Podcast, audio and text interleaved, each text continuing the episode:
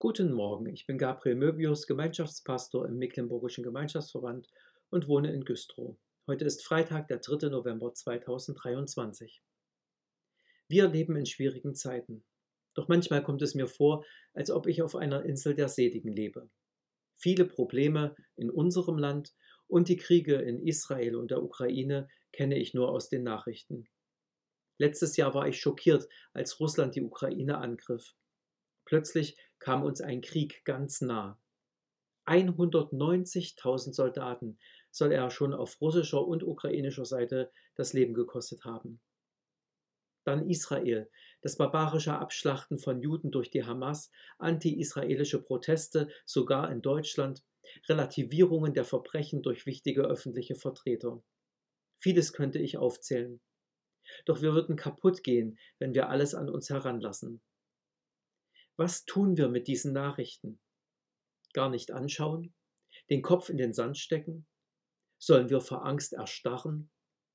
Der Schriftsteller Reinhold Schneider schrieb 1936 im Angesicht der immer stärker werdenden Nazidiktatur Allein den Betern kann es noch gelingen, das Schwert ob unseren Häuptern aufzuhalten und diese Welt den richtenden Gewalten durch ein geheiligt Leben abzuringen.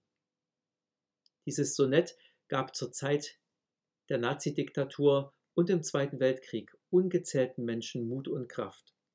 Die katholische Zeitung Die Tagespost zitiert den Brief eines Soldaten aus dem Kessel von Stalingrad. Viele von uns hier hält ein Gedicht aufrecht, das von Hand zu Hand weitergegeben wird. Allein den Betern kann es noch gelingen.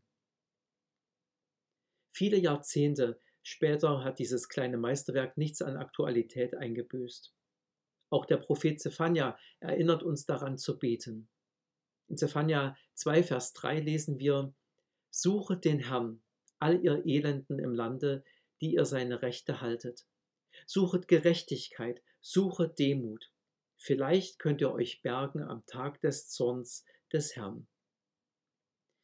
Zwischen 639 und 609 vor Christus war das Maß voll. Gott kündigt durch Zephania an, dass er Gericht über die Völker und auch über Juda und Jerusalem halten wird. Gottlosigkeit, Abfall von dem lebendigen Gott und Vertrauen auf irgendwelche Götzen hat sich auch im Gottesvolk breit gemacht. Viele Menschen haben keine Sehnsucht nach dem Gott, der wirklich da ist. Deshalb ruft Gott zur Buße, zur Änderung des Denkens und Handelns. Lauft nicht weiter weg, Rennt nicht zielstrebig auf den Abgrund zu, sammelt euch, kommt zu mir. Besonders die Frommen, die sich noch an Gottes Wort halten, ruft der Prophet, sucht Gott. So lautet der Fachausdruck für das Gebet. Betet, bittet, fleht zu Gott, tut, was ihm gefällt, bleibt an ihm, sucht seine Nähe, lasst nicht ab von ihm, erwartet Hilfe und Veränderung der Lage von ihm. Dieser dringende Aufruf gilt auch uns. Nicht Gleichgültigkeit, nicht Angst und Schrecken sollen uns bestimmen, wenn wir in unser Land, in unsere Welt oder auf uns selbst schauen, sondern der Glaube an den Herrn, der Richter und Retter ist.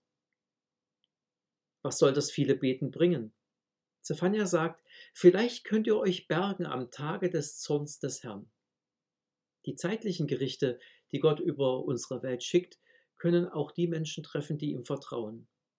Aber Gott hat immer wieder auch wunderbare Bewahrung geschenkt, selbst in kriegerischen Auseinandersetzungen. Deshalb betet. Gewiss ist, dass alle, die Jesus Christus vertrauen, am Tag des letzten Gerichts Gottes bei Jesus geborgen sind und durch ihn bewahrt werden zum ewigen Leben. Deshalb gilt es erst recht, zu ihm zu beten, für uns und für diese aus den Fugen geratene Welt von ihm alles zu erwarten und ihm gehorsam zu sein.